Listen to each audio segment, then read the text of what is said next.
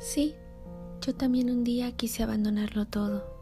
Yo también un día desperté y sentí que nada de lo que estaba haciendo tenía sentido. También sentí esa apatía por levantarme e irme a trabajar. Y mientras iba a trabajar, en el camino, veía personas que sonreían y eso me molestaba porque no entendía cómo podían ser tan felices. Si la vida solo son instantes si nunca sabemos lo que va a pasar mañana? ¿Cómo alguien puede ser tan feliz cuando lo único que tiene es el momento presente? Y al llegar al trabajo me daba cuenta que la monotonía, la rutina, me cansaban, me asqueaban, me causaban más desgano que nada.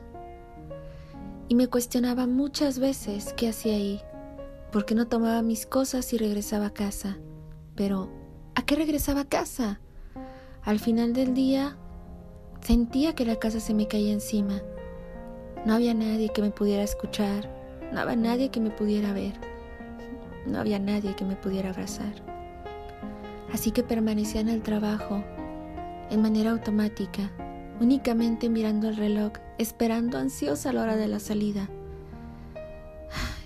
Y esa hora llegaba, y entonces sentía que no tenía dónde ir porque no quería volver a casa, quería evadir, quería seguir caminando, pero a cada paso que daba alguien sonreía, alguien se veía feliz.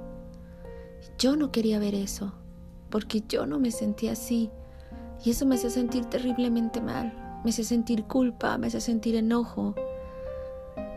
Me sentaba en alguna banca con la mirada fija en el piso, imaginando cómo sería mi vida si las cosas fueran diferentes, pidiendo al cielo una respuesta y pidiendo al cielo que las cosas cambiaran. Y después de un rato de estar rumiando todos esos pensamientos, me levantaba y emprendía nuevamente el camino a casa. Y ese camino era tan triste.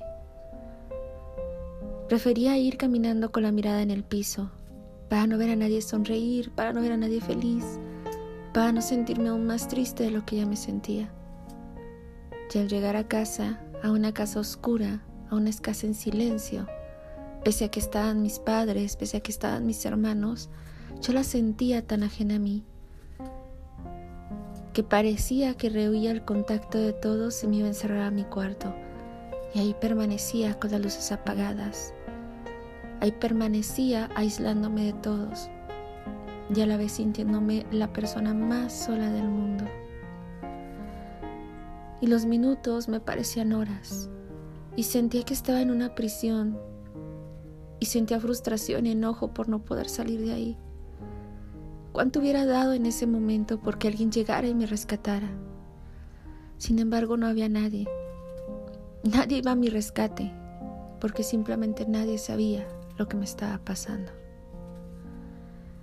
Este pequeño relato tiene que ver con la sensación que experimenta una persona que está viviendo depresión, que de inicio no entiende por qué se siente tan sola, por qué se siente tan vacía, por qué se aísla. De hecho, ni siquiera se da cuenta que se está aislando. En algún momento, en algún punto se da cuenta que está evadiendo y que está en modo automático y sin embargo, aún así, le cuesta trabajo tomar acción sobre sí misma y ser quien se rescate de esta situación.